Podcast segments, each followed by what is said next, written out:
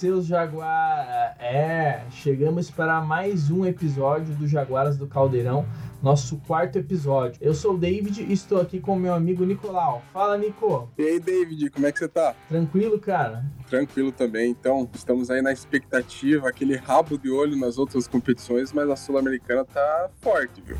Nervosismo tá que tá. Exatamente. É, vamos aproveitar que tá todo mundo só em pensamento lá na Sul-Americana e vamos fazer esses últimos dois programas aí antes da final, falando especialmente sobre a Copa Sul-Americana. Nesse primeiro programa de hoje, nossa ideia é fazer uma recapitulação de toda a campanha do Atlético na Sul-Americana de 2021, desde a montagem do time até passando pelos jogos, as contratações, daí o momento que a gente chega para a final. Então esse programa vai ser recheado de informação e opinião e, é claro, daquele jeitinho jaguara que vocês gostam, né, Nico? É isso aí, bora pro programa.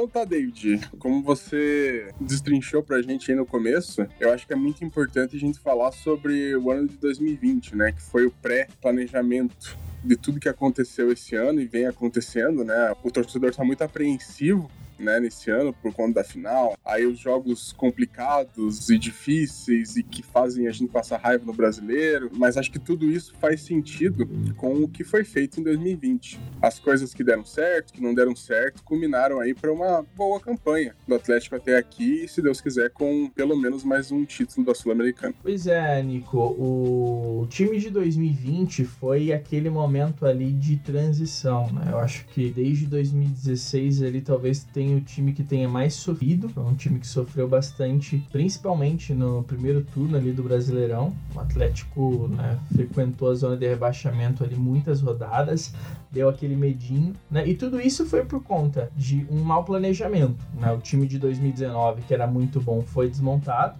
Então as principais peças acabaram saindo.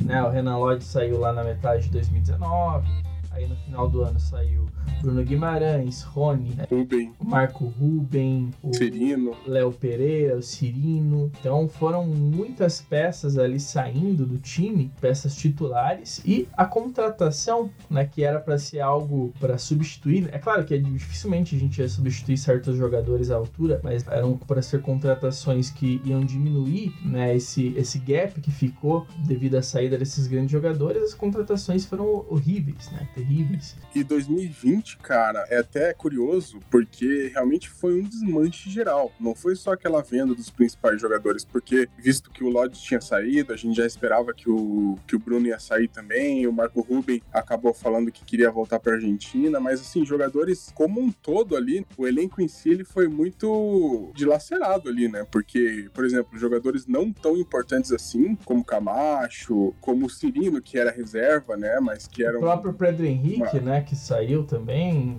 também. O é, bambu. Então, o, o, bambu, que na parte final da, da Copa do Brasil foi muito importante. Então, muitos jogadores mesmo, acho que foi, foi em torno de 16 ou 17 jogadores que saíram né, do plantel do Atlético. Então, realmente, qualquer time sofre com isso. Eu acho que até por isso que 2020 ali a gente começou capengando um pouquinho. É, e assim, o problema maior foi a, a demora para a diretoria agir. O Paulo André demorou para conseguir achar um técnico. Eu lembro que foi uma enrolação muito grande para anunciarem o, o, Dorival Júnior. Ficaram esperando né, pelos técnicos estrangeiros, né, o Miguel Ángel Ramírez. Depois ficar, ficaram negociando com o Rogério Senna, que quis. O Cacesse também, né? Cacesse. Então, o Atlético não conseguiu convencer nenhum desses caras. Acredito que muito pela, por aquele momento que o Atlético estava vivendo de instabilidade, né, de um elenco em reconstrução, que algumas pessoas têm uma facilidade maior, que o cara quer construir o elenco, quer construir o time, e tem gente que fica inseguro segura, falando, putz, esse time tá passando por um momento difícil, então é melhor não, não chegar agora. E nós Posso acabamos... queimar minha carreira, né? Exatamente. Aí nós acabamos ficando com o Dorival Júnior, que assim, entre os técnicos brasileiros, eu nunca achei o Dorival Júnior uma péssima opção. É, eu achei que ele talvez fosse um dos menos piores que estavam disponíveis, mas não foi acertado essa opção e o Atlético acabou pagando muito caro por isso. Né? Então, depois do Dorival Júnior, a gente teve o Eduardo Barros, que também não estava preparado para assumir o time. E apesar de um fôlego ali com a classificação na Libertadores, o time no Brasileirão fez uma campanha pífia no primeiro semestre, né? no, no primeiro turno. A gente tava ali, eu não sei se como é que você tava naquela época, Nicolau, mas eu tava temendo que o time fosse cair para a segunda divisão um ano depois de ser campeão da Copa do Brasil, cara. É, aquele meu jeitinho pessimista de ser, né, cara? Eu acho que aconteceu ali realmente esse sentimento ruim, assim, de um elenco realmente dilacerado, né? Acabar não conseguindo, né, reagir. Mas você comentou dos pormenores aí, cara, sobre demora do Dorival, depois eu acho que talvez a escolha no timing errado do Eduardo Barros. Tudo isso, como eu disse, podem ser pormenores, porque eu acho que o principal ali erro da diretoria foi colocar o Paulo André como diretor de futebol. Claro que o, a gente sabia que o Paulo André não tinha essa experiência ainda, mas eu acho que teve um momento ali que já dava para ver que não ia para frente, né? E, e o Petralha deram aquela investida novamente no Paulo André, né? Fazendo com que ele não ficasse um tempo ali ainda. Então acho que são várias né, decisões erradas em sequência. Como você falou, o Dorival Júnior também não achava é, uma escolha terrível, mas não era o técnico certo para o Atlético naquela hora. Foi a opção. Foi a opção que tinha, né? Mas aí que tá, né? Aí que tá. É, eu acho que também faltou um pouco de pulso, um pouco de estratégia do Paulo André lá nas primeiras negociações do ano. E aí o Eduardo Barros, que para mim é um grande técnico, tem um grande futuro aí, também não deu certo. Então acredito que a principal escolha errada aí foi o Paulo André como diretor de futebol e pelo tempo que demoraram, né, para agir. Exatamente. Mas o Petralha tem disso, né? Ele, quando ele gosta de alguém, confia em alguém, ele demora muito para agir fica se enrolando. Foi assim com o Fernando Diniz, é, foi assim com o autor em 2017, né? O autor já dava para ver que o cara não queria mais continuar, tava uma enrolação, e aí é, acabaram, né, o Petralha ficava insistindo, né? Tá acontecendo um pouco agora, né? A gente tá sofrendo né, num momento aí que tem a rusga desses dois ali, né? A gente vai falar mais pra frente sobre isso, mas esse time de 2020 ele sofreu muito por todas essas questões e, cara, contratações muito ruins do Atlético, né? Uma reposição merda para um time que perdeu grandes jogadores. Então a gente teve a contratação de Carlos Eduardo para substituir o Rony, que foi pro próprio Palmeiras, né? O Carlos Eduardo veio do Palmeiras. E, e uma, e uma quantia de dinheiro bem alta, né? Não, foi uma contratação ali que o Atlético gastou uma grana preta, né? Para ter esse cara por três anos. Até que ele entregou um pouco ali em 2020, né? Mas é, ele é tipo o Denis Marques, só que pior, porque o Denis Marques ele tinha vários momentos bons assim assim durante um ano, mas o Carlos Eduardo, ele, cara, esse ano de 2021 tá terrível. O Paulo André contratou também Marquinhos Gabriel, que, cara, é sinceramente assim, é um jogador que tá em decadência total na carreira, um jogador que É, o, o Marquinhos, cara, para mim, assim, acho que nos últimos cinco anos, talvez, pra não ser tão chato e não aumentar mais esse período, acho que foi um dos piores jogadores que eu vi com a camisa do Atlético. Não, foi terrível, terrível. E, e aí a gente teve na metade do ano ali contratação de jogadores como Jorginho, Ravanelli, Giovanni, o Fabinho. Cara, é, assim, foi um pacotão do terror, assim, que, que chegou o, pra colocar... O Jorginho Aides, né? É.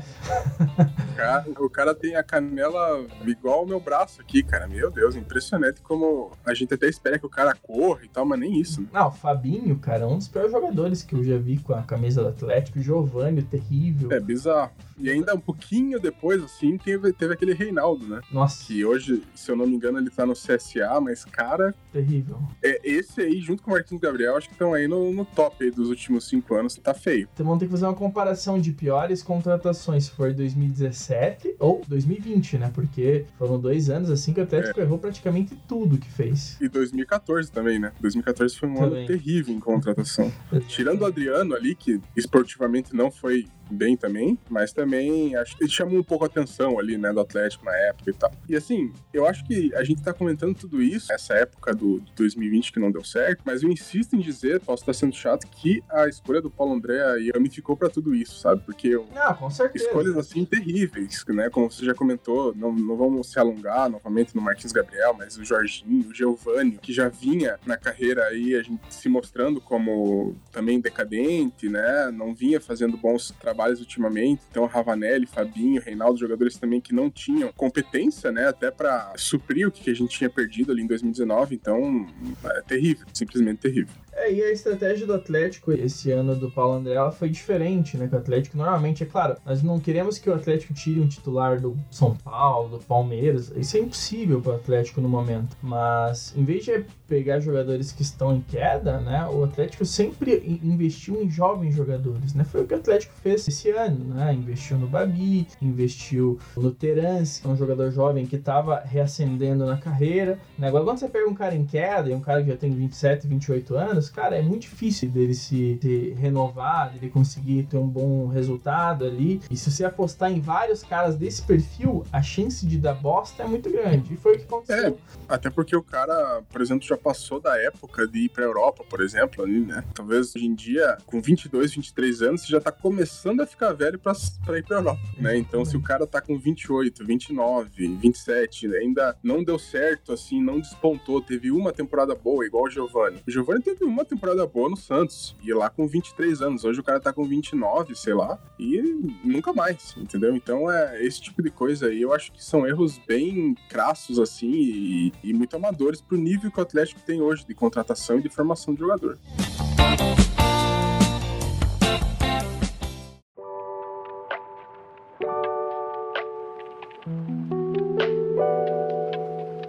Então o nosso ano de 2021 ele começou justamente se livrando dessas tiriças, né?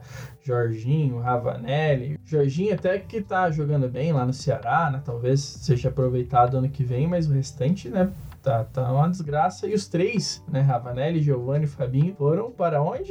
Para Chapecoense, aquele time que tá sendo estuprado por todo mundo ali do, do Brasileirão desse ano, né? E tem ainda o CSA, né? Que, que levou o Iago, levou esse Reinaldo. Então, realmente, né? O Atlético meio que acordou ali e viu que esses caras não tinham nível e acabou que foi distribuindo, né, esses jogadores pelo Brasil. Não, e esse Giovanni ainda, o cara é tão filha da puta, cara, que ele fez um gol no último minuto no Atlético, cara, no, no jogo aqui na Baixada. Lembra? Aquele jogo, acho que foi o jogo que eu mais é. passei raiva esse ano aqui.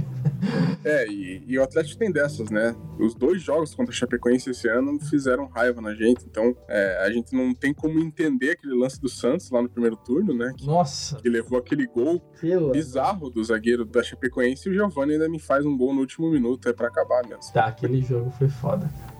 Aí nós tivemos a, o término de contrato do Jonathan, né, que foi um lateral direito histórico do Atlético. É claro que nos últimos dois anos ali ele estava mais capengando do que jogando, né? Desculpa falar isso. O Jonathan para mim é um, é um, ídolo, jogou muito bem, né, nos seus dois primeiros sim, anos sim. aqui no Atlético, mas infelizmente né, a idade não permite que o cara continue, né? E o Lúcio Gonzalez, né, também estava só no 2020, já era praticamente um ex-jogador, né? Mas mantiveram ele ali e em 2021 realmente não tinha como continuar, né? Não dava mais para estar tá aceitando o, o Lúcio na, já com quase 40 anos ali jogando, né? Sendo titular. Então, né? Ele foi aposentado, mas, cara, um cara legal que vai estar tá fazendo parte da comissão, né? Daqui um pouco, tenho certeza vai virar um técnico foda aí. Aí um ponto bem negativo, Nico, foi a, o mau aproveitamento dos jovens no Paranaense de 2021. Né? Isso eu acho que prejudicou bastante a subida desses jovens aí para o nosso time titular. Né? É, eu acho que esse aproveitamento né, não necessariamente 100% da culpa é, por exemplo, do planejamento e tal. A gente realmente pode ter safras ruins, né? Isso acontece. Eu acho que o Jader aí é um cara que vamos aproveitar bastante. Infelizmente, ele se machucou aí nas últimas rodadas e, e o Carlos Eduardo, quando dá um espaço ali no time titular, ele acaba entrando, não mais o Jader, mas eu acho que é um jogador que vai ser bem aproveitado. Infelizmente, né, a gente tem o já, já, claro, já já tá muito bem no CRB, na Série B, mas eu acho que a safra em si foi uma safra ruim, né? Infelizmente, em 2021 não pudemos aproveitar. E para talvez tentar salvar o Campeonato Paranaense aí, o Atlético também usou muito o time titular e mesclado, né, o time reserva ali no Paranaense, acabou que esses jogadores não conseguiram ter também sequência, né? Exatamente, e, e também essa questão do, do mau aproveitamento, também podem colocar aí na conta do, do Lazzaroni, né, que foi o, o técnico responsável pelo time de 2021, né, eu lembro... E continua aí, né? E continua aí como auxiliar, né? como auxiliar eu não vejo tanto problema, o problema é o cara ficar como o técnico principal, né? Acho que isso é, é isso que é complicado. Mas em 2018 e 2019, que a gente teve bons anos nos aspirantes, a gente subiu uma galera muito boa, né? E reforçaram muito bem o time né? Lodge, Léo Pereira e Bruno Guimarães, bons exemplos de 2018, 2019, Vitinho, Kelvin. Então, nesse ano de 2021, cara, praticamente não tivemos ninguém que subiu, né? E isso prejudicou bastante né, na formação desse time, né? E caras como o Jajá, que era para ter brilhado, para ter sido utilizado, acabou não sendo aproveitado, tá jogando na Série B hoje em dia. Nesse meio tempo aí, nós tivemos a efetivação de Antônio Oliveira como técnico. Nicolau, como você recebeu essa notícia de que eles não iam contratar um técnico e iam colocar esse português aí como técnico. Olha, David, é, é, complicado porque o Atlético tem um histórico né, de efetivações interessantes, boas efetivações. E eu, para ser bem sincero, eu prefiro muito mais esse tipo de efetivação do que uma contratação como o Valentim, do que uma contratação como o Dorival. Como eu disse, o Dorival eu não achava uma, uma terrível opção, mas era o que tinha no momento. E o Eduardo Barros, né, a gente viu que não estava preparado. Então talvez o Dorival realmente fosse a melhor opção. É, nesse sentido, eu até achei interessante né, a escolha do Antônio, porque é uma escola portuguesa. Ele tinha também aí um nível de trabalho interessante com o Gesualdo, né, que é um técnico português aí histórico. Então eu acreditava que poderia dar certo. Eu acho, cara, ainda acho que algum problema interno com o Jadson, com alguma outra situação, fez com que o Antônio aí não conseguisse essa sequência, né? Porque é muita coincidência, cara. Aquela época que, que aconteceu, né, os problemas com o Jadson no elenco, a gente não sabe se tem outros jogadores aí envolvidos também. A má fase no Brasileirão começou, né? A má fase também no Paranaense ali, que culminou, na verdade, na, no desligamento do Antônio. Então acredito que o futebol também muitas vezes é muito mais do que simplesmente bola jogada ali, né? Os 11 jogadores, mais os 5 que entram depois. Tem muita coisa em volta. Cara, eu, assim, eu discordo um pouco de você nessa questão aí da, do Atlético fazer essa efetivação de auxiliares para técnico, porque vejo isso acontecendo, né, com sucesso pouquíssimas vezes, né? Foi, sei lá, Thiago Nunes. Eu, eu não, não lembro de outro técnico assim que tenha sido efetivado, tenha ido bem, né? E o problema desses técnicos é que, é, primeiro, que por causa dessa efetivação, né, eles estão recebendo uma oportunidade, é, eles recebem uma pressão muito grande da torcida, porque a torcida não compra esses caras de cara. A torcida normalmente quer um nome de peso, alguém que chega ali que mostra que entende futebol. Porque o cara começa a ir mal, você começa a falar, ah, é seu estagiário, e começa né, a criticar, começa a falar, começa a colocar uma pressão maior no, no cara, e às vezes ele não tem tanta convicção. E em situações como essa, que tem o Paulo Autori, você sabe que o, o Paulo Autori às vezes manda mais no time que no cara, e fica essa situação chata. Esse jeito que tá atualmente o Atlético, eu não acho interessante, sabe? é, que... mas aí que tá, eu acho que aí que tá. Modelo técnico do Atlético hoje é esse, né? E, e eu acho que um cara de peso, um nome do mercado, talvez dê tão errado quanto isso.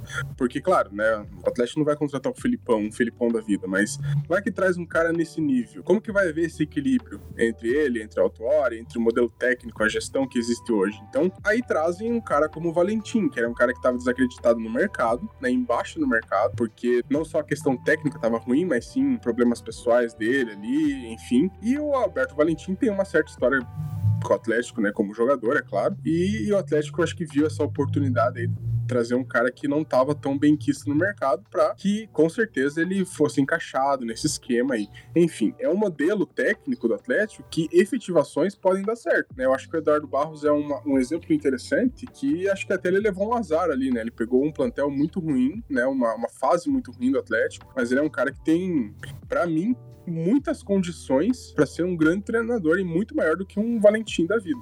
Essa é a minha opinião. Entendi. Eu só não, não curto esse tipo de estratégia que o Atlético usa, né? Porque tem que ter ali o autor e mais um técnico. Isso eu não gosto porque eu acho que o cara que estaria na posição do autor, ele teria que ser o técnico. Aí o, o cara comanda tudo. Agora, quando é o autor e mais um técnico, a gente nunca sabe quem que manda e sempre fica dando esses problemas e, sabe, esse tipo de coisa eu não gosto. Eu, eu gosto de um cara que, que mande no departamento de futebol, como acontecia lá com o Ferguson, lá no, no Manchester, mas era o Ferguson como o diretor de futebol, como o técnico, não um cara e outro como técnico que só vai, né, não sei o que, que vai agregar ali. Então, essas coisas me deixam confuso, né? Mas, e beleza. a gente fica até um pouco na dúvida, né, cara? Esse modelo tá sendo feito a partir de um planejamento mesmo, o Atlético quer ter um manager aí, ou se é porque o Autori não quer nem isso nem aquilo, né? Porque hoje a gente sabe que o Autori não quer mais ser técnico, mas ele é um cara que, manda que tem muita confiança do, time, né, Petralha, manda e desmanda ali, né? Em todas as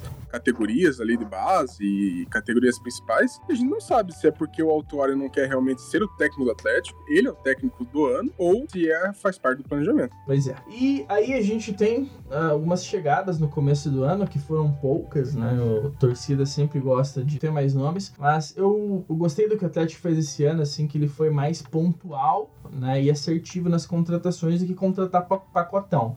Pacotão sempre vem um monte de bosta, isso que a gente aprendeu né, nos anos anteriores. Então, no começo do ano, a gente teve a chegada do Marcinho, que veio para chegar e fazer uma sombra ali pro Kelvin, né? Era o que a gente achava, mas na verdade o Marcinho tomou a posição do Kelvin, né? Por incrível que pareça. E o Babi, que chegou ali também para disputar a posição com o Kaiser, né? E logo acabou se mostrando ali um cara mais preparado para a posição e roubou a posição do Renato Kaiser.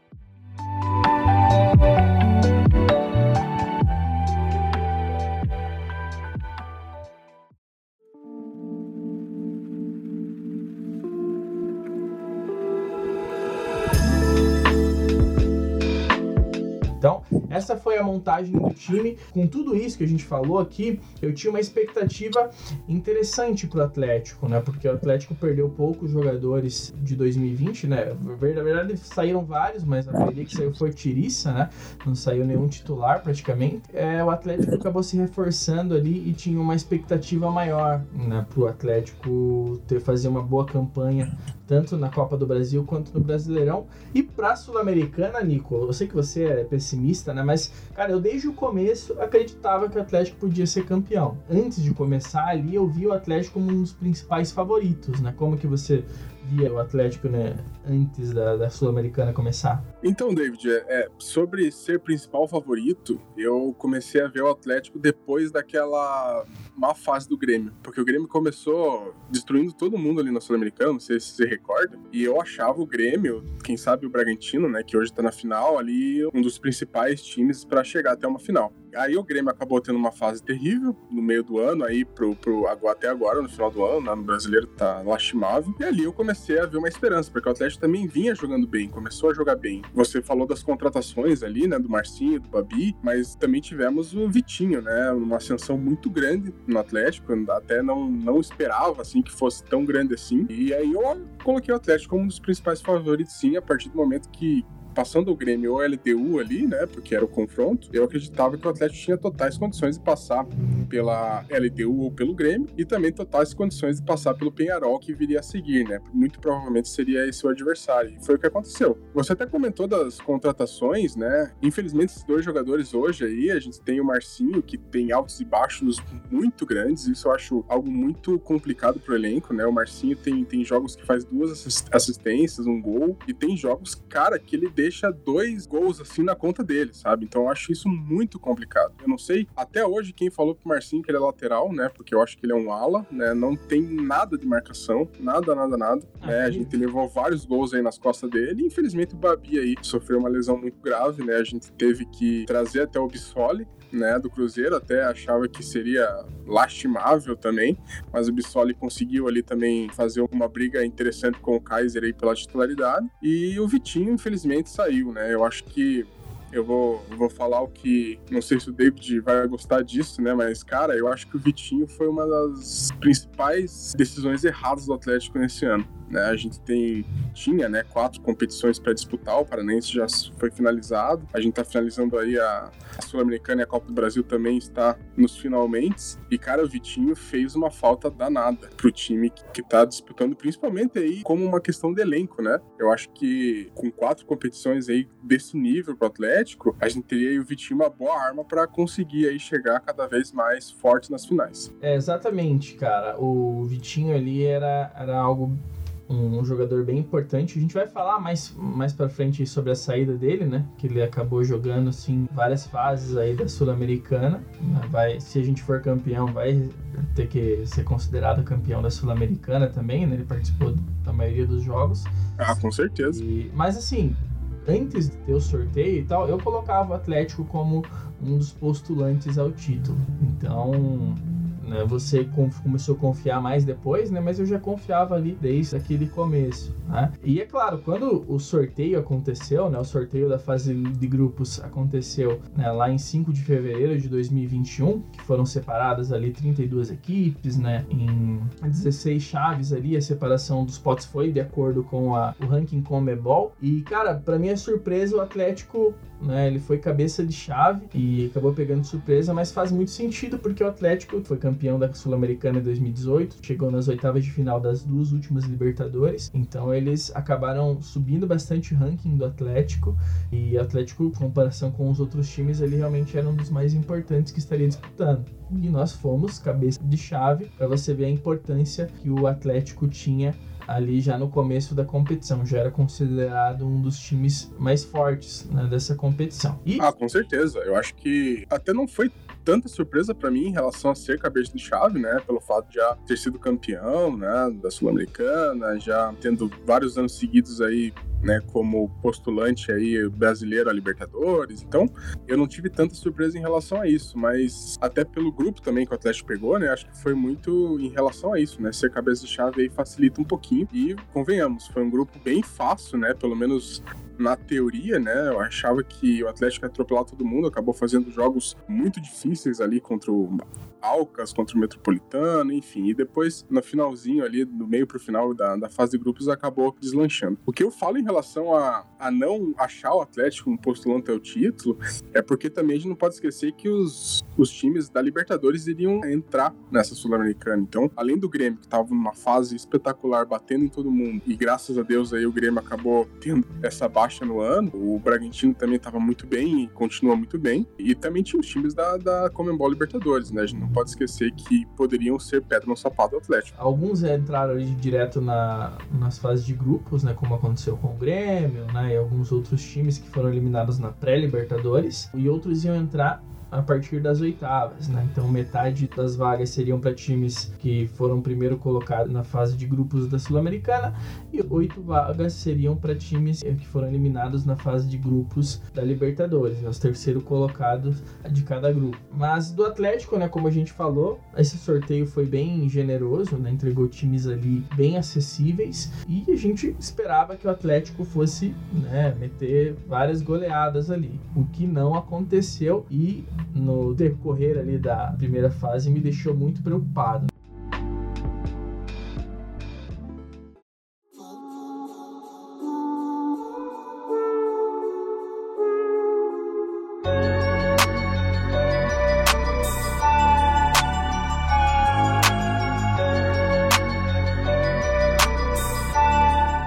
A gente começa aí falando do jogo contra o Alcas, né, o primeiro jogo, lá no dia 20 de abril de 2021. É, o Atlético ganhou de 1 a 0 e o jogo foi lá em Quito, no Equador. Não, o Alcas é um time equatoriano. E o gol contra de. Eu não consigo falar o nome desse sujeito aqui que fez o gol, Fidzewski. É, Fidzewski. Fidzewski. Ele bateu. O Nicão bateu o escanteio o Eric tentou de cabeça e Fridzewski acabou enfiando a bola para dentro. Sete e meio, escanteio pro Furacão, Nicão pra bola, perna esquerda, bateu, ele toque de cabeça pro gol, olha o gol, olha o gol, tá lá, tá lá, tá lá, tá lá, tá lá, tá lá!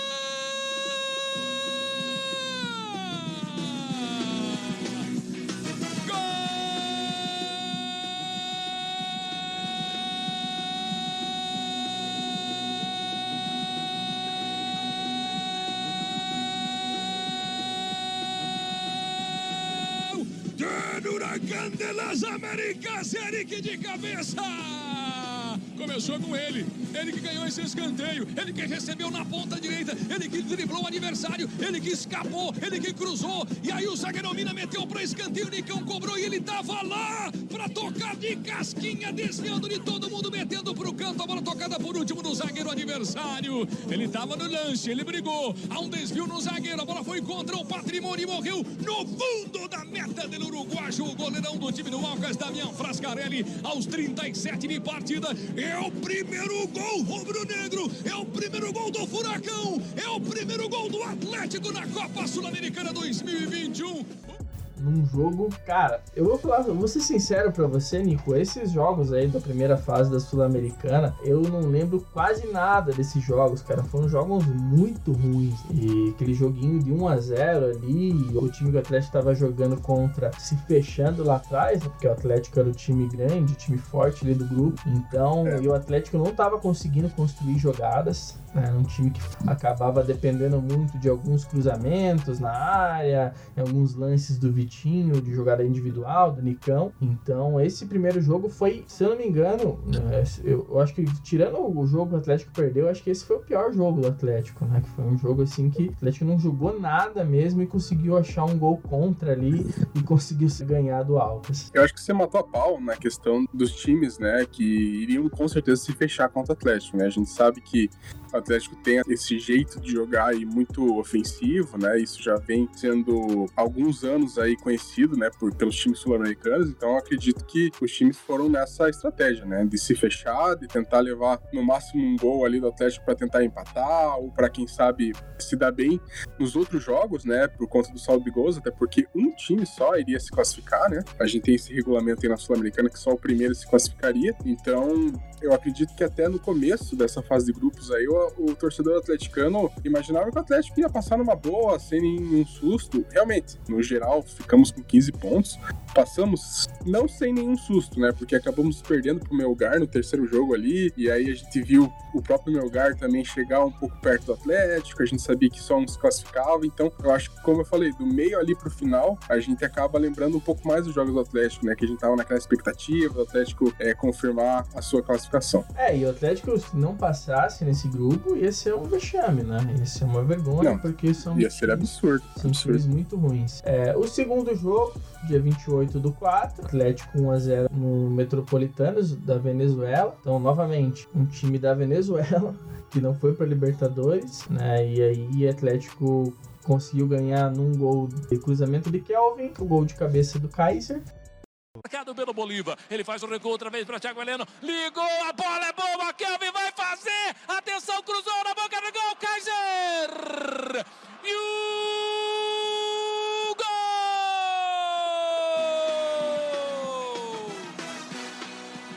Gol!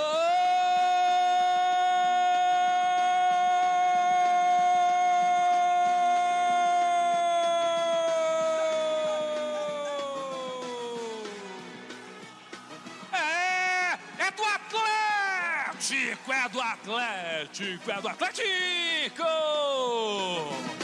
Heleno parecia o Gerson. Recebe a bola na linha central do gramado e faz um lançamento de 369 jardas. Ele encontra o futebol na penetração, no facão do Kelvin. Ele ingressa na grande área pela ponta direita e faz o cruzamento, dá um balãozinho, mete um lobby naquela jogada de tenista. Aí ele encontra o futebol do Kaiser, Renato Kaiser, na hora certa, no local exato da ocorrência. Ele sobe e desce de cabeça, a bola entra, tá lá dentro do gol. Jogados nove minutos do segundo tempo. Sai na frente o Atlético Paranaense. Renato Kaiser é o nome dele. Nove é o número da camisa dele. Sai na frente o Atlético Paranaense para assumir a liderança da sua chave na Copa Sul-Americana de 2021. Ganhamos, mas o Atlético também não jogou bem esse jogo. Partimos para o terceiro jogo, que foi no Peru, contra o Melgar. E aí foi onde a água começou a bater na bunda, né, Nicolau? O Atlético jogou mal novamente o jogo e acabou levando o gol do Melgar, né, o gol do Borda Carrar. E nesse momento o Melgar estava com 9 pontos e o Atlético estava com 6. E o Melgar, inclusive, estava com um saldo melhor. Então foi realmente um momento ali que a gente temeu pela classificação do Atlético. Exatamente, até porque, né, por conta que eu já falei, de só um time se classificar, o Atlético perdeu pontos pro principal postulante ali a classificação, né, que era o Melgar. E, e como você comentou, os dois primeiros jogos aí o Atlético jogou muito mal. É, a gente achava aí que o segundo jogo contra o Metropolitano seria um vareio de bola, o Atlético jogando fora da altitude, jogando em seu estádio aí, e acabou jogando muito mal também. E acabou perdendo pro Melgar no terceiro jogo. Então aí o negócio ficou feio. O Atlético aí precisava de qualquer jeito no, na segunda fase aí, da fase de grupos ganhar os seus jogos. Ah, e ganhar, fazer 100%, né, para conseguir fazer 100%, principalmente ganhar do Melgar, né? Exatamente. E aí fomos para Venezuela enfrentar né, o Metropolitanos e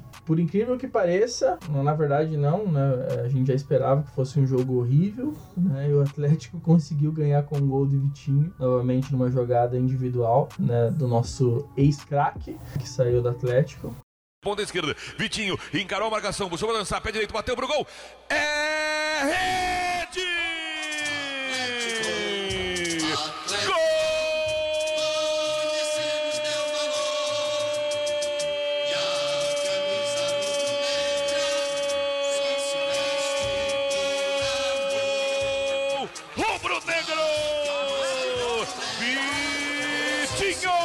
Vitinho marca no, furacão. Pela ponta esquerda, ele faz a jogada, corta pro meio, saiu da marcação do Bolívar. E quando puxou, viu o goleiro disse: Ah, vou te meter no canto. É, do lado de lá. Do lado de lá, o goleiro não chega e não chega mesmo. Ele mete no canto esquerdo essa bola, forte. O goleiro tenta chegar, não consegue. Ele estufa as do Metropolitanos. Vitinho, Vitinho, camisa 28 brilhando. É ele o autor do gol. Sempre ele, Vitinho. Tá se tornando artilheiro agora. Vitinho, o garoto, tira o zero do placar. Sai na frente do Buracão. Vitória importante na Sul-Americana. Vitinho, aos 15 minutos de bola rolando, 15 de jogo. Segundo tempo, escreve no placar em Caracas. Metropolitanos. Zero. Atlético. Um. Vitinho fez o dele nessa. O Atlético conseguiu ganhar esse jogo, deu uma respirada. Eu acho que esse era o jogo chave ali, né? Se o Atlético tivesse empatado esse jogo, Sim. é porque os dois próximos seriam em casa. Se o Atlético tivesse empatado, ia ficar bem difícil. Né? E daí o Atlético ganhou e o Melgar, nesse ponto ali, acho que foi perdendo fôlego, começou a tropeçar. Eu concordo muito com você, esse jogo foi o chave, porque se houvesse pelo menos um empate ali, né? Derrota nem se fala, mas se houvesse um empate, o Melgar ia jogar com o regulamento, entre aspas, né? Porque poderia se fechar para conseguir um empate contra o Atlético, e aí não tinha como, né? Provavelmente o Melgar ia se classificar. Exatamente. E aí fomos, né, para esse jogo que valia classificação na, na, Arena da Baixada. Esse foi o jogo que o Atlético realmente conseguiu impor o seu futebol ali na Arena da Baixada, como a gente estava acostumado a ver, né? Um adversário mais fraco. E o Atlético, ali no finalzinho do primeiro tempo, conseguiu fazer o gol depois de várias tentativas, né? Novamente gol do Kaiser com assistência do Kelvin. O Atlético chegando para fazer o gol. Sobrou para Renato Kaiser. O goleiro defendeu. Ele vai ficar com a sobra. Bateu pro gol. Olha o gol! Olha o gol! Olha o gol! Olha o gol! Tá lá, tá lá, tá lá, tá lá, tá lá!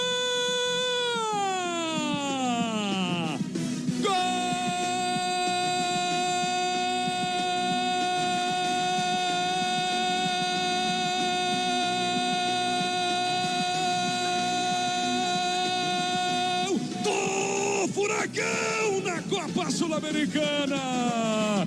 A bola cruzada da direita numa descida em velocidade, numa arrancada rápida. A bola ficou pro cruzamento do Kelvin. O zagueiro tentou tirar, chegou cabeceando o atacante atleticano. Chegou Renato Kaiser, o goleiro defendeu. A bola sobrou ainda para os pés do Kaiser. Ele tentou de cabeça, o goleiro defendeu, mas ela ficou para ele cutucar livre, para estufar com vontade, com raiva, com determinação, para abrir o marcador. E agora sim, seu Renato Kaiser.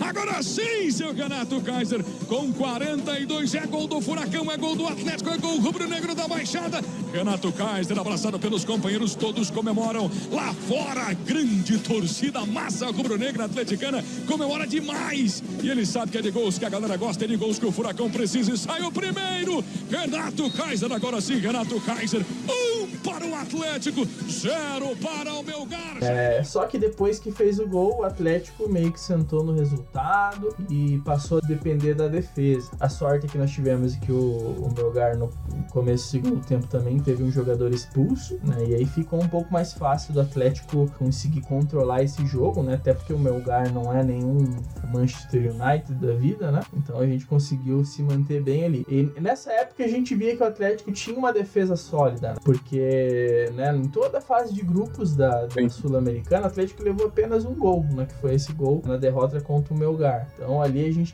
estava confiando na defesa e mal pod poderíamos imaginar que a defesa ia ser o principal problema ali uns meses para frente, né? É, e eu acho que os caras nos enganaram muito bem, viu, David? Não sei se nos enganaram mesmo, ou se o ataque desses clubes era muito ruim, porque é. a defesa realmente nos enganou. Assim, é, hoje, pra você ter ideia, é a terceira ou quarta pior defesa do Brasileirão, cara. Eu não imaginava isso. Eu imaginava aí que o Atlético teve aqueles sete jogos muito ruins, né, sem vitória, ali queria, né, depois desses sete jogos ali, iria dar uma... Estabilizada, é, né? Consolidada, né, voltar à boa fase da defesa, mas dali pra cá, conseguiu bons resultados, né, conseguiu vencer, mas só levando gol. Exatamente. Aí tivemos o último jogo, né, que a gente já sabia que estava classificado, né, porque se o Atlético empatasse, ia estar tá classificado, mas, porra, perder pro Alcas aqui seria foda, né? Eu, é, Deus do céu.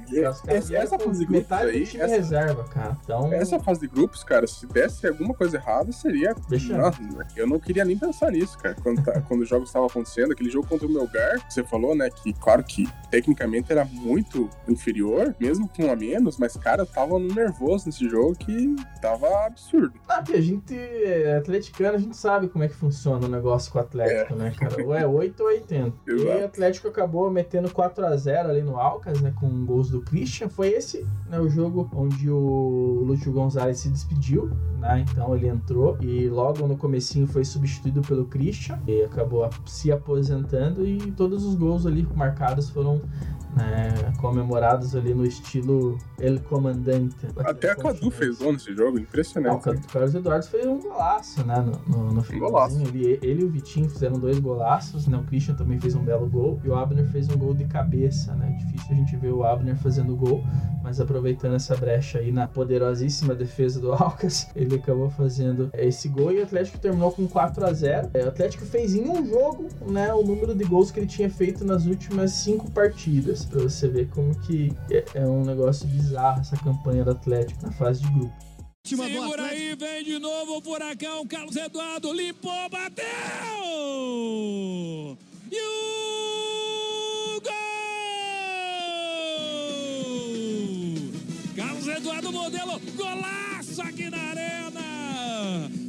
O Canezinha havia perdido o gol, mas ele recupera a bola, começa o lance, recebe uma pancada, a bola sobra lá na entrada da grande área pro Carlos Eduardo. Ele domina, limpa o zagueiro, escolhe o canto, mete o pé nela, a bola entra, tá lá dentro do gol. Jogados 47 minutos, Carlos Eduardo é o nome dele. Sete é o número da camisa dele. Vira goleada da arena. Carlos Eduardo modelo golaço de novo aqui na arena, modelo golaço do Carlos Eduardo, Atlético 4, Alcas 0. Então nós terminamos aí a fase de grupos em primeiro lugar, com 15 pontos, né? 5 vitórias e uma derrota, com 8 gols marcados e apenas um sofrido, um saldo de 7 para o Atlético, a segunda melhor campanha né, da fase de grupos, perdendo apenas para a campanha do Grêmio. Aí que tá, né, David? Aquela época ali que tava com 6 pontos, o meu lugar com 9. Será que ainda se pensava que o Atlético era o favorito para ser campeão? Porque, pô, é, é, bem como você falou, é, a gente esperava uma campanha muito melhor do Atlético nessa fase de grupos. É claro que foi a segunda melhor, mas ali na metade dessa fase de grupos o negócio ficou feio. Não, ficou o negócio feio. ficou quase eu, eu falei que é, é, era a minha expectativa antes, né? Quando teve ali o sorteio, eu achava que o Atlético era um dos. Eu tinha essa confiança, sabe? Eu falei, putz, o Atlético. Aqui é o lugar que o Atlético pode ser campeão, né? Diferente de uma Copa do Brasil, assim, que a gente vê os outros times e fala, putz, vai ser foda, né? Ali eu vi, eu vi que o Atlético podia ser campeão. Mas realmente, durante a fase de grupos ali, futebol que o Atlético estava apresentando ali e depois ter perdido o jogo contra o Melgar, realmente é, eu meio que dei uma desacreditada, assim. Mas graças a Deus o Atlético conseguiu reverter esse quadro aí, porque ia ser é. complicado. É, foi a nossa defesa, né? A nossa defesa, basicamente, o Vitinho ali que, que classificaram o Atlético para a segunda fase da, das oitavas, né?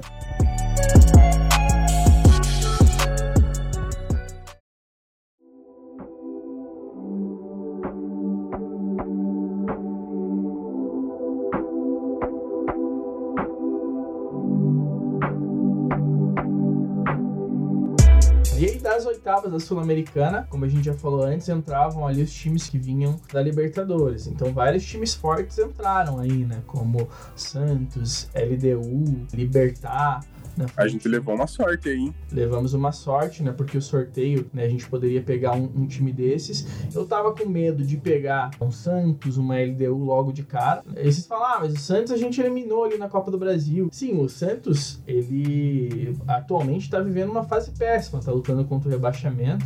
Mas se a gente for lembrar, ele no começo do ano tava na final da Libertadores, né?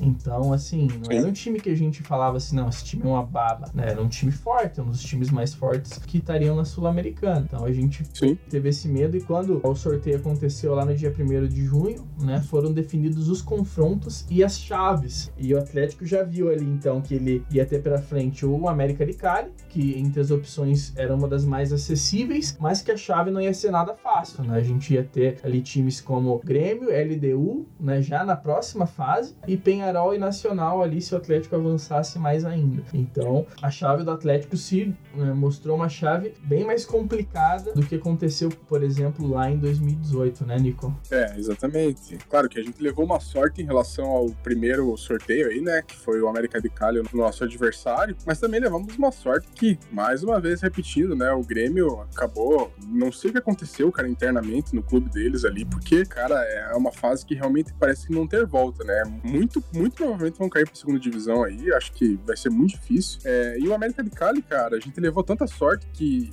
foi um dos piores, né, da fase de grupos da Libertadores.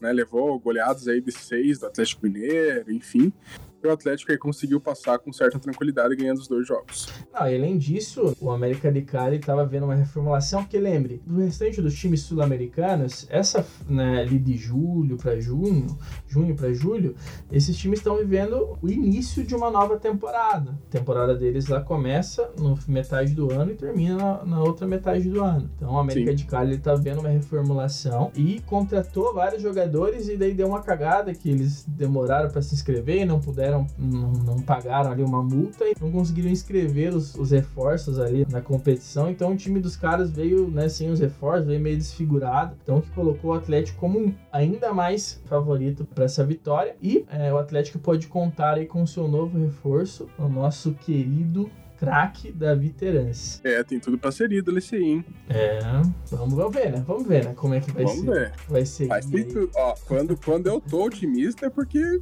cara, o negócio pode acontecer, hein? Não, já, já foi um jogador importantíssimo, né? Não sim. foi sim. o jogador mais importante desse ano, porque eu ainda coloco isso na conta do Nicão. É. Mas sim. ele tem tudo pra ser ídolo e é num, num possível título da Sul-Americana. E o Davi Terãs, ele né, veio. Ele já tinha jogado a Sul-Americana né? Ele jogou a fase de grupos pelo Penharol, jogou muito bem, fez gol no Corinthians, né? Ajudou o Penharol a eliminar o Corinthians. E daí veio dar continuidade na campanha da Sul-Americana aqui no Atlético. E graças a Deus a Comebol não tem essa regra aí que o jogador que jogou essa competição para um time não pode jogar em outro, né? Senão Cara, ia se lascar.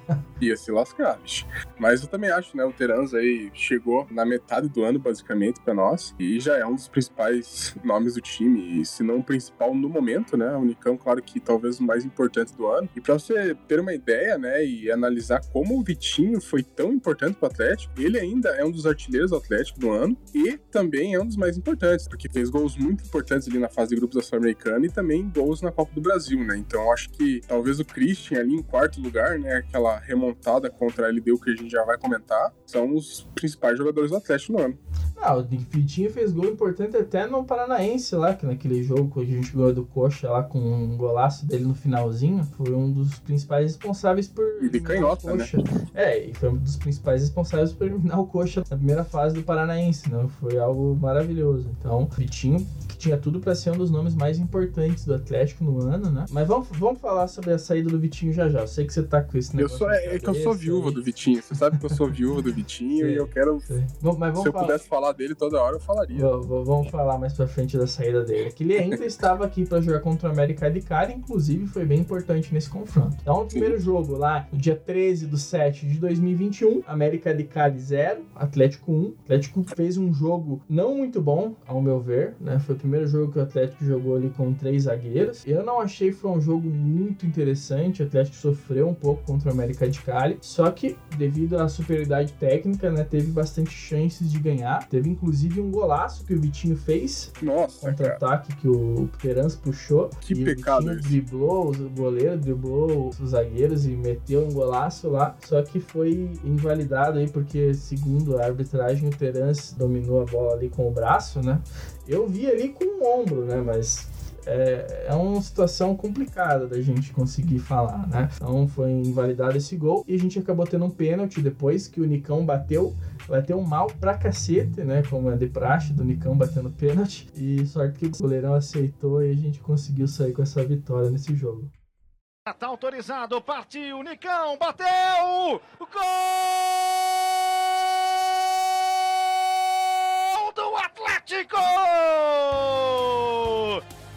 Nicão é dele e é pro filhote que vem aí, beijinho na barriga. Nicão coloca o Atlético na frente do América. Sorriso no rosto, bola na rede. O camisa 11 bateu, o goleiro foi, não achou nada. De novo para você o gol de Nicão, o gol do Atlético. Volta no meio, pênalti bem batido ao que entra. Um para o Furacão, zero para o América. Aí... É, a gente levou uma sorte desgraçada mesmo, porque o Nicão já bate mal o pênalti, né? Bateu mal mais uma vez, aí o goleiro aceitou. Exatamente. Então saímos lá com a vantagem contra o América de Cali, e aí já éramos favoritos, ficamos ainda mais, né, pro jogo de volta. Mas vou te falar uma coisa, Nico, esse jogo do dia 20 do 7, ele, ele separou algumas emoções pro torcedor atleticano, né, cara? Não foi tão fácil assim como parece, né? Porque foi uma goleada, né, 4 a 1 mas é. os gols ali, eles foram saindo mais no segundo tempo, né? A gente começou muito bem o jogo, botando pressão, tendo várias chances. Eu lembro que o Babi perdeu uns dois ou três gols ali, que o, o Terence colocou ele na cara do goleiro e ele perdeu as chances. Fizemos um primeiro gol ali com o Vitinho, né? Numa jogadaça do, do Nicão com o Terence, aquela tabelinha ali foda pra caramba. Quase o Nicão ficou impedido. Aí ele é, tocou. Foi um gol de Playstation, né, cara? Foram tocando, tocando, o Vitinho só empurrou a bola pra dentro. Foi um dos gols mais bonitos do ano, esse aí. Com certeza. E aí, o Atlético começou já o, o, segundo tempo tendo um jogador do América de cara expulso, né? O cara levou o segundo amarelo depois. Aí a gente achou que ia ser gol atrás de gol, né? É, exatamente. E logo em seguida, Pedro Henrique me faz uma puta de uma cagada naquele pênalti que ele deu um, uma bica na canela. Do... o cara foi tentar chutar a bola e chutou a canela do atacante dos caras, Nico. Como é que pode um negócio acho, desse, cara? Acho que ali a gente começou a ver que o Pedro Henrique tá numa fase desgraçada, né? Porque acho que desde ali ele não conseguiu ser tão seguro na defesa, né? Não sei Claro que não, não foi esse o lance que culminou essa má fase, mas, cara, o Pedro Henrique. Não, foi um exemplo de uma cagada assim inacreditável que o cara fez, né? Tipo, como é que o cara faz um negócio desse? Um zagueiro que a gente sabe que tem qualidade, né? Ele tomou uma Sim. atitude ali muito bizarra, né? E acabou chutando a canela do jogador dos caras. E por essas e outras, David, que eu acho que, não sei se a galera lembra, né, daquela final do Paranaense 2020, que o Adriano acabou fazendo um pênalti bizarro ali né, ah, né, no, no Robson do Coxa. Cara, a gente acha, ah, o Adriano tem uma história no Coxa e tal. Cara, eu acho que às vezes jogador de futebol dá uma cegueira, dá alguma coisa assim acontece, o cara faz uma cagada, né? Porque realmente esse lance do Pedro Henrique aí, parecia que ele era jogador juvenil, né? Não sei o que aconteceu. E, cara, acabou complicando um pouquinho o jogo pra gente, né, cara? Querendo ou não, a gente achando aí que com um jogador expulso, né, o Atlético ia deslanchar de fazer gol. Eles fizeram um gol fora de casa e o confronto ficou aberto ali, pelo menos por alguns minutos, né? Ah, exatamente. É, na verdade não complicou tanto porque a sorte que o Atlético deu que logo na seguida ali a gente fez o gol com o Vitinho, né? O Nicão tentou dar uma bicicleta, né? Raspou a bola e sobrou pro Vitinho que deu de primeiro e fez o segundo gol. Mas, como foi logo em seguida, nem deu tempo da gente se preocupar tanto. Mas é claro que ali a gente ficou, né, com o coração na mão, né? Porque um gol dos caras, eles iam estar tá classificados, né? Daí o Atlético deu uma tranquilizada, né? Ficou mais seguro no jogo. E aí fizemos o terceiro gol de pênalti, né? Com, já tinha tido quase um lance de pênalti ali que o Babi tinha sofrido, né? E não, o juiz, por incrível que pareça não deu pênalti.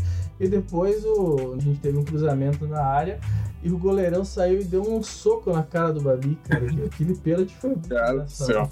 E o Nicão, mais uma vez, né? Impressionante, ele fez dois gols de pênalti, cara, num confronto. Exatamente. E, mas bateu mal também isso aí, não bateu muito bem, não. O goleiro também. É, não... Eu, não, eu não sei o que acontece com o Nicão, não, cara. Aí nós tivemos o quarto gol. Esses são os gols, assim, que, que são inacreditáveis, né? O Jadson tocou pro Canezinho, o Canezinho chutou de longe pra cacete e fez um golaço, cara. Fernando Canezinho vai bater pro golaço! Que isso, hein, Antônio Oliveira? Gol! Atlético, classificadíssimo às quartas de final da Copa Sul-Americana. Um golaço, uma pancada de Fernando Canezinho. E daí não. o cara abre os braços assim, tipo, sou foda, né, galera? Sou foda. Ah, vai se lascar, ô Fernando Canezinho, pelo amor de Deus. Não, não. É, foi um golaço, né? Mas realmente, o Canezinho ali abrindo esses braços aí não, não tem muito porquê. É, a gente sabia, né? Não foi um dos piores que eu vi jogar, porque acho que até vi pouco, né? Mas, cara, Graças a Deus, que contratação pouco, besta, né? Que contratação besta foi essa? Exatamente, eu até esqueci de falar no começo do programa, né? Foi o Marquinhos Gabriel, o Carlos Eduardo e o Canezinho. O Canezinho, inclusive, foi o primeiro cara anunciado ali. A gente ficou, what? Da onde surgiu esse, esse cara? De onde surgiu esse cara? E a nossa preocupação naquele momento foi justamente confirmada, né? Porque o Canezinho realmente não joga porra nenhuma. Cara, eu quero entender, porque historicamente, não só no Atlético, tem diversas histórias nesse sentido aí, de, de jogadores que jogam, sei lá, na Bélgica, na segunda divisão turca, brasileiros aí que ninguém nunca ouviu falar e não dá certo, cara. O São Paulo esse ano trouxe, acho que o Souza, né? O nome do cara, que, que jogou aí a vida inteira no México. Cadê o cara, velho? O cara não dá certo no futebol brasileiro, entendeu? É, não tô falando que o futebol brasileiro é um primor, né? A gente sabe que não é. Mas esses caras não dão certo não deu certo. Não, e o cara tá na Liga Belga já é um demonstrativo de que ele não tem muito espaço Sim. em outras ligas, né? Ligas mais importantes. E um time belga que não é dos mais conhecidos, né? Não é um Clube Bruges da vida, não é um Anderlecht, né? É um time super desconhecido. Exatamente. O Atlético trazendo o jogador da Bélgica sempre se foda, né? Foi primeiro com o G2 e depois tá agora doido. com o Canezinho. Pelo amor de Deus. Pelo menos não aprende, no, no, no Canezinho a gente não teve muito gasto ali para contratar o cara, né? Foi uma contratação ali gratuita.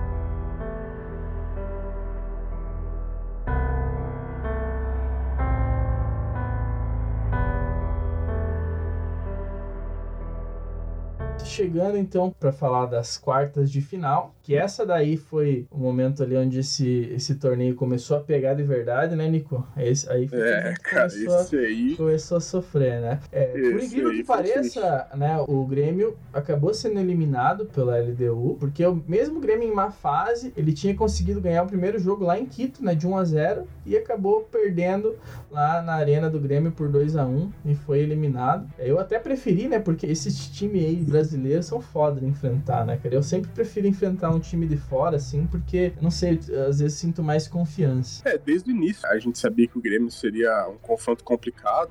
Eu acho que na hora mesmo ali do, do confronto, se decidisse se fosse LDU ou Grêmio, o Grêmio realmente já estava numa fase bem complicada. E eu acho que nessa época do jogo entre LDU e Grêmio, eles acabaram culminando ali a fase terrível deles ali naquela derrota em casa. Uhum. Eles acabaram ganhando fora, estavam jogando bem ainda, já estavam mal no brasileiro. E aí o Atlético, eu acredito, né, que seria nesse sentido até mais fácil pegar o Grêmio. É claro que a LDU, a gente viu que foi um confronto muito disputado, né, muito, muito parelho. Eu até preferia, nesse sentido específico, pegar o Grêmio. Exatamente. Até porque os, os, times de fora a gente não acompanha tanto, não sabe como é que tá a fase, ah, como é que tá lá no equatoriano. A gente sabe que é, é LDU, também. esses times equatorianos aí mais conhecidos, normalmente são campeões ou ficam entre as primeiras posições lá, então não tem muita diferença. Mas realmente eu sempre prefiro pegar time de fora, né? Tanto na final ali eu torci por Libertar passar, né, em vez do Bragantino, mas né, foi a sina do Atlético encontrar um time brasileiro aí na final. É, então o Atlético, pela melhor campanha, né, ia decidir o confronto em casa, porque a LDU também vinha da Libertadores, então ela sempre ia decidir fora. Então, o primeiro jogo lá no Equador e o segundo confronto em casa. E esse seria o primeiro confronto entre essas duas equipes, né? O Atlético nunca tinha enfrentado a LDU na Libertadores ou na Sul-Americana, né? Que é um fato bem interessante. Né? A LDU é um time bem estabelecido. Tradicional. No, no tradicional, né? Já foi campeão da Sul-Americana, já foi campeão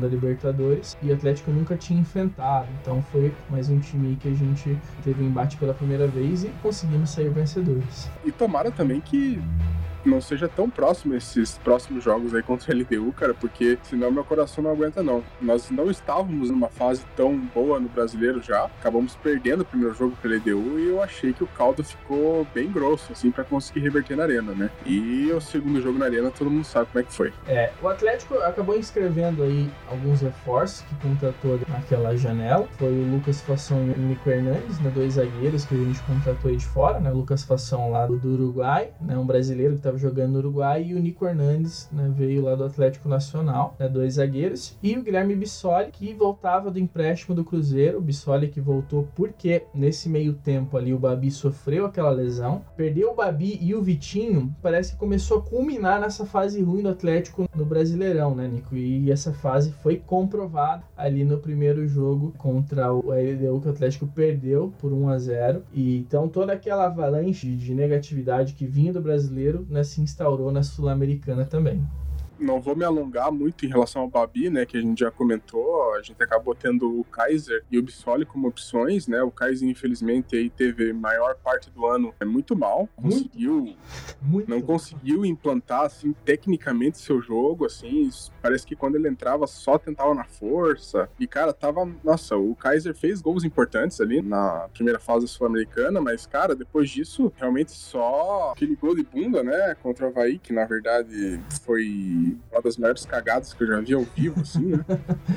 e ele acabou fazendo outro gol, né? Muito estranho na arena também contra o Havaí. Ele acabou não conseguindo realmente implantar, assim, só a parte técnica nesse ano. Eu acho que. Ah, na verdade, talvez ano que vem aí, que eu... se ele continuar no Atlético, que tomara que ele consiga, né? Essa boa fase de gols e tudo mais. E a gente tinha também o Bissoli como opção. A gente sabe que, que o Bissoli tinha ido, não sei se tão mal no Cruzeiro assim, porque realmente não teve chances de jogar, né? Uhum. Porque a, o Rafael Sobis está lá ainda, então a gente sabe que é um cara velho, um cara de experiência, que tem uma história no Cruzeiro e talvez, sei lá, desbancar um cara desse numa fase do Cruzeiro dessa seria muito ruim pro elenco, né? E o Bissoli acabou não tendo tantas oportunidades lá e acabou sendo importantíssimo, né, pro Atlético nesse jogo, David. Exatamente. O jogo de volta, eu lembro que a gente estava conversando muito ali naquela semana, a gente estava bem pessimista, né? Mas aí teve uma notícia que deu um alento pro Atlético, que foi que o Vitinho, que já fazia algumas semanas que não estava participando dos jogos, porque já estava acertado a venda dele, ele ia participar desse jogo por opção mesmo de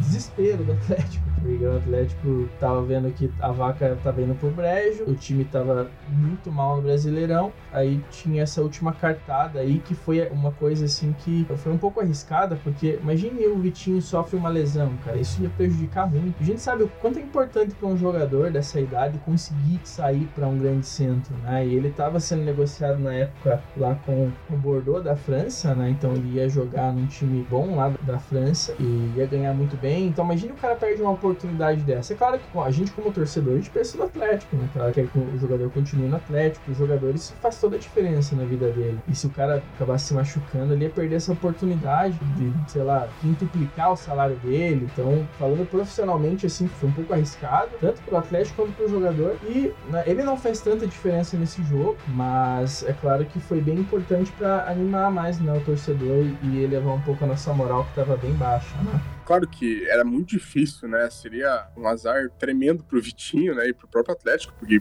dificilmente seria consolidada a venda se ele acabar se machucando e tal, mas é muito difícil, né, de uma maneira estatística falando ali, acontecer dele se machucar realmente nesse jogo. Mas você comenta que não fez tanta diferença, assim, realmente, em questão de gols, assistência, ele não apareceu muito bem, mas ele é um jogador de muita velocidade, de muito drible, né, e que chama a atenção ali dos adversários no sentido da defesa, então talvez abriu muito espaço até pro próprio Christian se introduzir ali no ataque, conseguir fazer aqueles dois gols, porque a gente vê muito bem isso, né, no primeiro gol o Christian acabou tendo muita liberdade para fazer aquele golaço, e no segundo gol também, que foi um lindo gol, ele recebeu um passe ali em profundidade, né, do Nicão ali, que também foi uma surpresa ali para a defesa da LDU. Então acredito que nesse sentido, assim, o futebol são 11, né? E os 11 tem que se ajudar em seja gol ou não, ou assistência ou não, tem que haver essa, essa movimentação. Mas eu falo até em relação ao Vitinho, né? Como realmente foi uma decisão errada, cara. Claro que foi em comum acordo com o jogador, com o seu staff, né? Claro que o Atlético não ia colocar o jogador sem esse acordo ali, né? Aconteceu com certeza essa conversa, mas para você ver como foi uma decisão bem errada do Atlético, até pelos valores, pro Dinamo de Kiev até foram valores menores. É, deu, deu errado a negociação com o Bordeaux e Sim. o Atlético se viu ali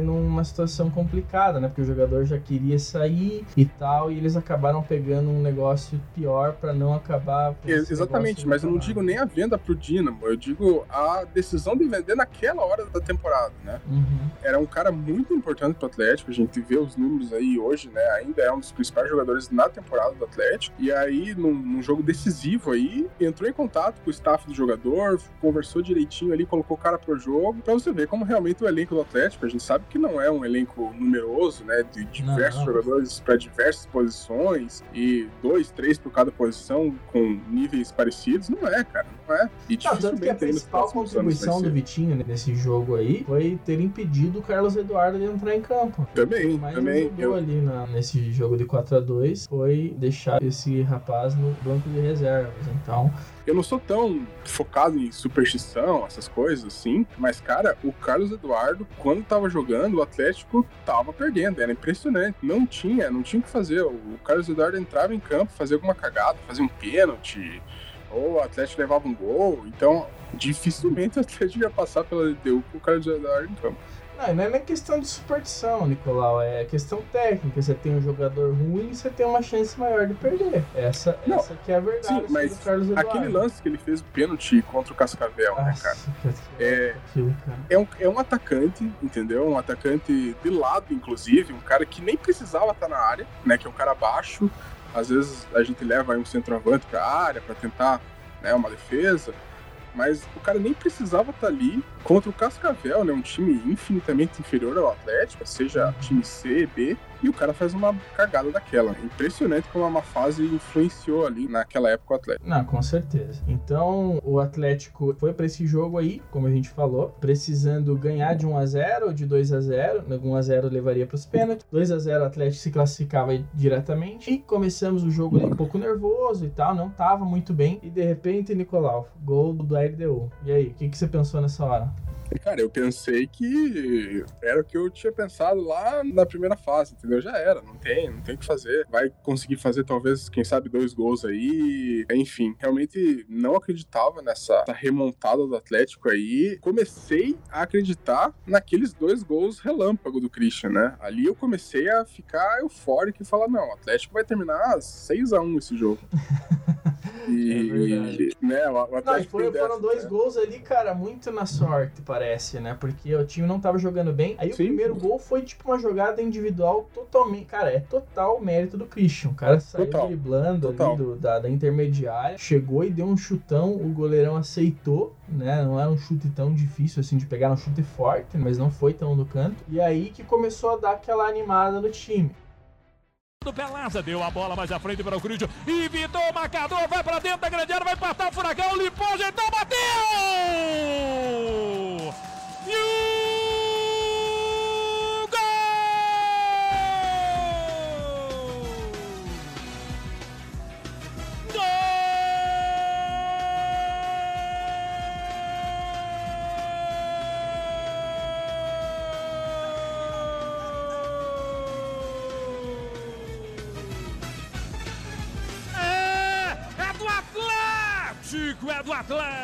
Atlético, é do Atlético! E aquele segundo gol foi, eu acredito, foi mais sorte. O Nicão meio que cruzou aquela bola ali, meio no, no perereco ali, deu atrapalhada é, o... da defesa dos caras e sobrou a bola pro Christian marcar. É, o Nicão realmente quis mandar aquela bola ali pro Bissoli, enfim, pro Christian também que tava entrando ali no meio da defesa, mas realmente foi um pouquinho de sorte, sim, porque acho que até pegou um pouco no calcanhar do Bissoli, acabou enganando o goleiro, aí o Christian conseguiu se livrar do goleiro e fazer um, um belo gol, né, dos zagueiros também. E o primeiro gol a gente até comenta assim, ah, mas pode ser também demérito da defesa, né, não acompanhou o cara, mas realmente é uma surpresa, acho que nem os técnicos do Atlético estavam esperando que o Christian desse aquela, não tava nem no script, não, Foi uma né? jogada estilo Vitinho, né, cara, que um foi, é. Vitinho ali ia sair do plano e ia chutar na, na entrada da área, né, e aconteceu com um dos nossos volantes, né, isso que deu mais surpresa. É, e o sistema defensivo, né, do, da própria LDU também encarou aquilo com uma grande surpresa, porque não esperava isso, né. E é interessante até comentar que com esse gol aí, o segundo gol do, do Christian, ele é um dos principais volantes da história do Atlético, hein. Ele supera em gols o Bruno Guimarães e o Lúcio Gonçalves. Você vê? Então, o Christian aí, ele tem uma participação muito boa lá na frente e tava perdendo espaço pro Eric ultimamente nesses últimos jogos, uma coisa que também não dá pra entender. Não, não, mas não, não vamos perder muito tempo, senão a gente vai. vai é, não vou nem comentar isso porque, cara, eu já subi o sangue. É, então, o Atlético faz 2x1 um, e né, a gente pensa, puta, agora vai, agora falta só um. E de repente. Agora vai vai lá, o, o, numa jogada também é, foi muito cagada da defesa. Marcinho, eu acho que né? naquele lance o Richard sofreu uma falta, porque os caras empurraram o Richard ali, ele acabou caindo. Claro que ele ficou sentado que nem um imbecil, mas eu, eu acho que ele sofreu falta. E o, o Marcinho deixou o jogador do, da LDU totalmente livre ali pela direita, né? Sabe que o jogador da LDU eles estão acostumados a bater, né? Os caras chutam forte, eles estão acostumados por causa da, da altitude, né? Eles chutam bastante e eles chutam bem. Né? Esses jogadores equatorianos, cara, duas coisas que eles fazem bem: é chutar e correr. É. Aí deram espaço pro cara, ele chutou e não, não deu chance para o Santos conseguir fazer a defesa. E aí outro balde de água fria ali pro Atlético. Só que esse balde de água fria foi menor porque a gente já tinha feito o mais difícil, que era né, já fazer dois gols. Que daí não ia faltar três, né? Ia faltar só mais é. dois. E aí a gente ia pro segundo tempo no tudo ou nada. Eu achava mais nada do que tudo, né? Eu tava mais pessimista do que confiante. Mas a história do segundo tempo ali foi uma loucura. Acho que esse foi um dos jogos que eu realmente mais passei mal, assim, assistindo. É, é um jogo histórico. A gente até colocou no programa passado passado. Citamos ele como um dos grandes jogos da história da Arena Nova. E o segundo tempo nos mostrou isso, né?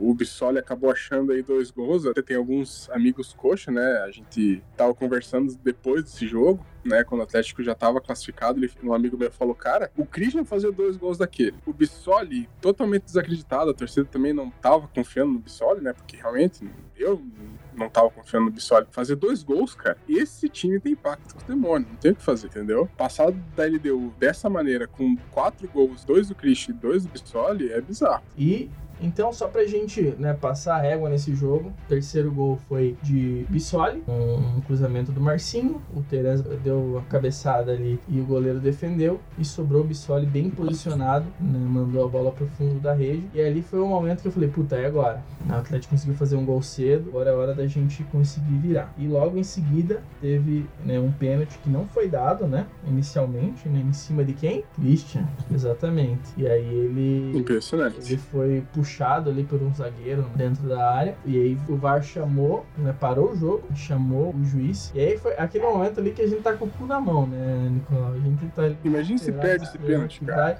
Não, primeiro pro cara pra ver se o cara ia dar pênalti. Quando a gente começou a ver a cena, a gente falou, puta, é pênalti, né? Isso tem que ser pênalti. E aí o, o juiz foi lá e deu o pênalti. E a gente ficou, quem, quem bate? Né? Eu fiquei com medo do Licão pegar pra bater esse pênalti. é, eu tava perdendo. E o Bissoli foi sacudo, né? Pegou a bola e conseguiu bater, bateu no meio, né? E conseguiu fazer o gol. Se prepara aí, torcedor! Dar uma respirada aqui. Autorizado Bissoli! Autorizado Bissoli! Balança Bissoli! Bissoli, Gabarini! Bissoli, Gabarini, Bissoli!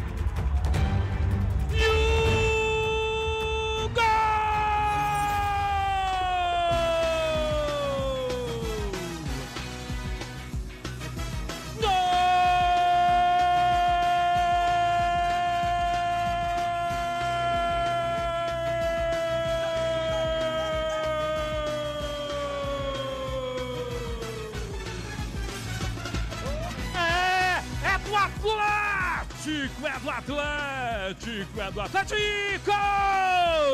E sólido e que deu aquele alento ali pro torcedor. E aí. Aquela batida de segurança, né? Acho que ele, uhum. ele foi bem, assim. Ele é um cara jovem. Eu acho que, como você falou, ele realmente teve culhão ali para pegar e meter essa bola pra dentro. Com certeza. O final do, do jogo ali foi só esperar acabar, né? Mas quem disse que isso é fácil, né? A gente tava ah, muito nervoso e só conseguiu extravasar depois que o juiz apitou, né? Eu lembro que foi, assim, um jogo realmente que a gente entrou pra história. Foi que a gente começou a imaginar o Atlético campeão e aquela imagem começou a ficar mais clara.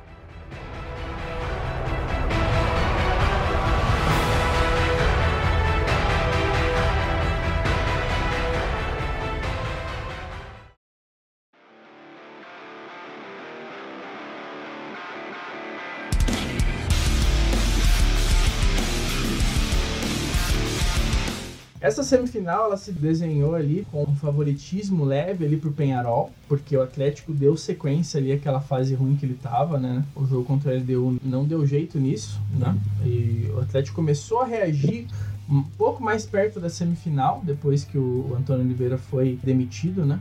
Depois que a gente foi eliminado ali contra o Cascavel. Aí o Antônio Oliveira foi demitido, o Atlético perde de novo, agora para o América Mineiro, e depois começa a engatar vitórias ali contra o Santos, contra o Juventude, contra o Grêmio, se classificamos aí na, na Copa do Brasil e aí o Atlético começou a se recuperar. Mas mesmo assim, o Penharol era um pouco favorito, né? Por toda a campanha que eles vinham fazendo. Tinham já eliminado o Corinthians, tinham eliminado o Nacional do Uruguai, né? Vinham com jogadores aí ótimos, como o Canóbio, o Agostinho é, Álvares, que ainda é o artilheiro da Sul-Americana, com 10 gols. Facundo Torres também, que é um ótimo jogador. A mídia ficava dividida, não tava no geral 50-50, mas o Penharol, pela fase, ele tava com um favoritismo a mais. Eu tava junto ali, eu não via nenhum dos dois como como favorito, né? Eu tava no 50-50. Você o que, tava pensando nessa época, Nicolau? Não, eu também acho que eu tava bem dividido, cara. É, pelo fato do Atlético jogar segunda em casa, eu tinha até uma certa esperança ali, talvez uns 55 a 45, quem sabe, mas estava muito dividido também.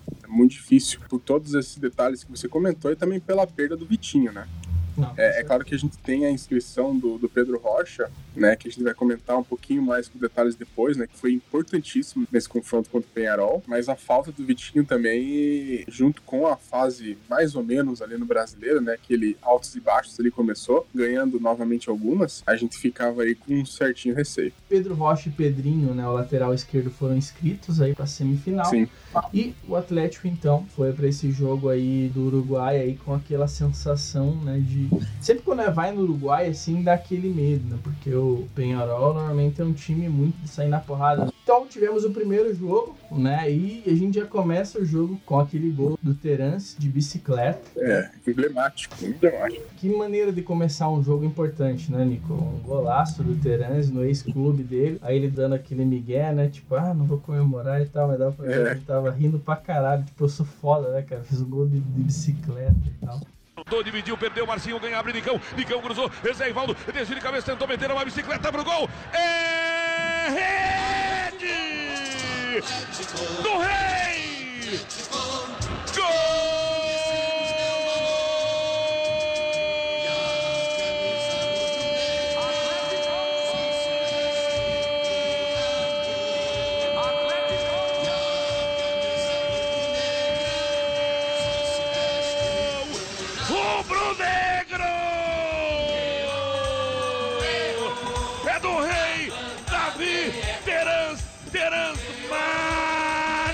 procura Furacão. Sai na frente o Furacão. De novo brilhando na história o Atlético. Bola pela direita. Marcinho divide e ganha. Abre Nicão. Nicão com pé canhoto serviu. Zé Ivaldo deu toque na frente. Abriu no cruzamento. E aí no toque de bola. Perfeito.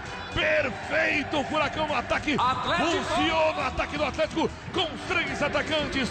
Nicão, a casquinha de Bissoli e a bicicleta de Davi Terans. Não, é, o Terans é, é um cara também muito amado pelos torcedores do Penharol e tal. E realmente, cara, foi o que? Dois minutos de jogo. Uhum. É, ele fez aquele gol lá, um vacilo também, acho que somado à plasticidade, né? Foi um gol tão bonito, mas também foi um vacilo da defesa do Penharol ali, né? Acho que estavam ainda entrando no jogo, mas realmente foi um gol emblemático, ainda mais que foi em cima do Penharol. E a partir desse gol aí o Atlético começou a levar um chocolate ali do Penharol, né, cara? A sorte que a gente conseguiu se defender ali, mas o Penharol veio com tudo para cima, né? Naquele primeiro tempo foi o momento que o Atlético mais sofreu, né? Sofreu empate, uma cagada Sim. nervosa ali do Richard, depois do Zé Ivaldo, começando com o Marcinho também, de novo jogada pela O Pedro Henrique também foi mal ah, nesse lance, mundo, que foi um, foi um apagão, né, da defesa. Uhum deixaram o cara fazer gol. Esse Augustin Alves é um matador, né? Então deixaram ele na frente do goleiro, não tem como, o cara fez o gol. E no segundo tempo foi aí um, um momento que o Atlético conseguiu controlar mais o jogo, só que parecia que só tava controlando, que tava meio sossegado com o resultado. E achamos aquele gol lá com o Pedro Rocha, a, a falta cobrada aí pelo Marcinho, a bola né, foi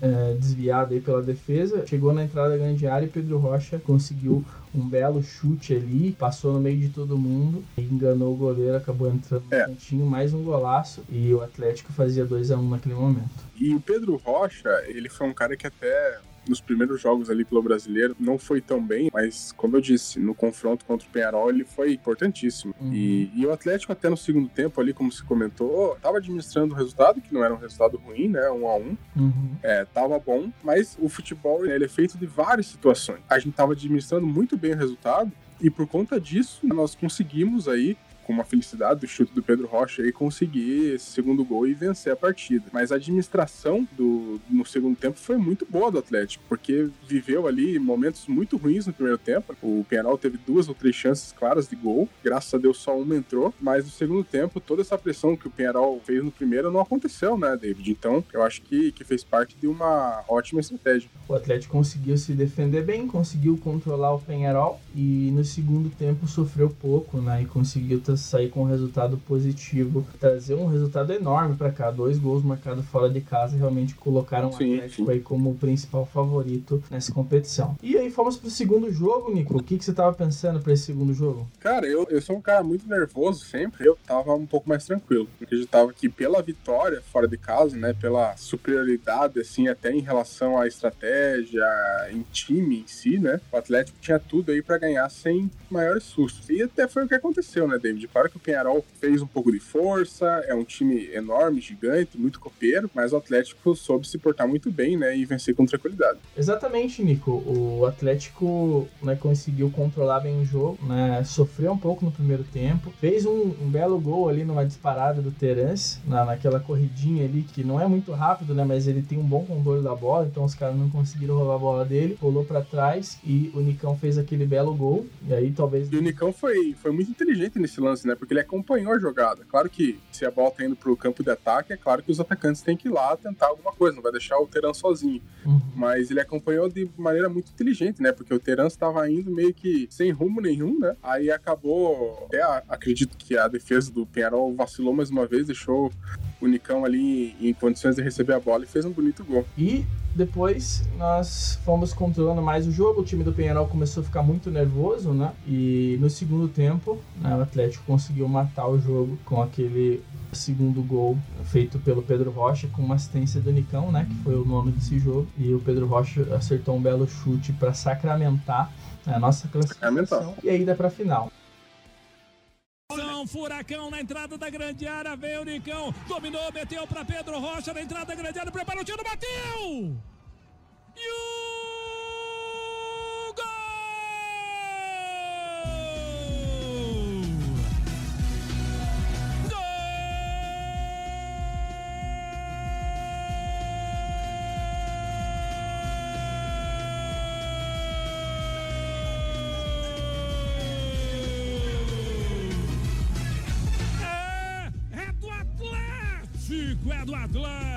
Atlético, é do Atlético, Se o primeiro gol, 50% foi do Terãs, 50% foi do Nicão. Nesse segundo gol, o gol da classificação do Atlético Paranaense, 50% do Nicão, 50% do Pedro Rocha. Limpou o zagueiro Nicão na entrada da grande área no contragolpe do Furacão. Ele limpa, passa pelo marcador, dá uma roladinha na entrada da grande área e fala. Pedro Rocha faz e me, me abraça. Pedro Rocha faz e me abraça. A bola chega na perna direita do Pedro Rocha. Artilheiro é isso aí. Matador é isso aí. Ele ajeitou, perna direita, fuzilou, bola entrou. Tá lá dentro do gol. É, no fim, esse confronto aí contra o Penharol, ele acabou sendo é, mais fácil do que a gente estava esperando. Não que os jogos tenham sido fáceis, mas o placar agregado de 4 a 1 mostrou que o Atlético realmente teve uma dominância na sua estratégia. Não dá para dizer que o Atlético jogou muito melhor do que o Penharol, até porque o Penharol ele foi mais incisivo em vários momentos né, do confronto, até porque saiu atrás logo no começo dos dois jogos, mas o Atlético na sua estratégia ele conseguiu ser mais assertivo, né? E isso trouxe uma classificação aí um pouco mais tranquila, né? E não foi tão desesperadora quanto aquele jogo contra a LDU. A gente vai discutir um pouquinho sobre quem é o favorito para a final também, né? Uhum. Mas eu acho que esse confronto mostrando essa competência, essa superioridade do Atlético, né, numa semifinal contra um time enorme, né, um clube enorme, esse confronto, claro, da final tá muito equilibrado, tá muito difícil de achar um favorito aí, porque o Atlético é um time copeiro, o Bragantino tá voando, mas eu ainda coloco o Atlético como favorito porque além de ser um time copeiro, vem de uma semifinal muito bem jogada, né? Ah, com certeza. O Bragantino ali realmente colocou o Libertar na roda. Mas o Libertar é fraco, né? O Libertar não é tão forte quanto o Penharol. Mas é, o Bragantino fez justamente o que era é, esperado. esperado ele fazer. 5 a 1 no agregado e bem forte também. É, a maior parte do eixo está colocando o Bragantino aí como time favorito. É claro que é tem muita é gente, tem muita gente aí que torce contra o Atlético, né? Porque o Atlético já está crescendo demais, né? Então o pessoal fica com um pouco de medo do Atlético acabar roubando o posto dos times deles, mas a gente já tem mais segurança, mais confiança, já é campeão de uma sul-americana. Isso faz muita diferença, né? O time do Bragantino é novo, é um pouco inexperiente. Numa final, pode ser que isso pese a nosso favor. E agora é só esperar como que a gente vai chegar para essa final. Faltam aí algumas semanas para ela acontecer. O Atlético vem de uma fase aí esquisita, né? No, Esquisita. no Brasileirão. É. Eu acho que essa é a palavra, esquisito. Depois que o Valentim foi oficializado ali, deu uma baixada na moral da galera, né? Não era o que a gente estava querendo, não era o que a gente estava precisando, mas esperemos que o Valentim consiga trazer alguma coisa de interessante aí né, pro Atlético, né? não, não desestabilize o que já está numa boa campanha.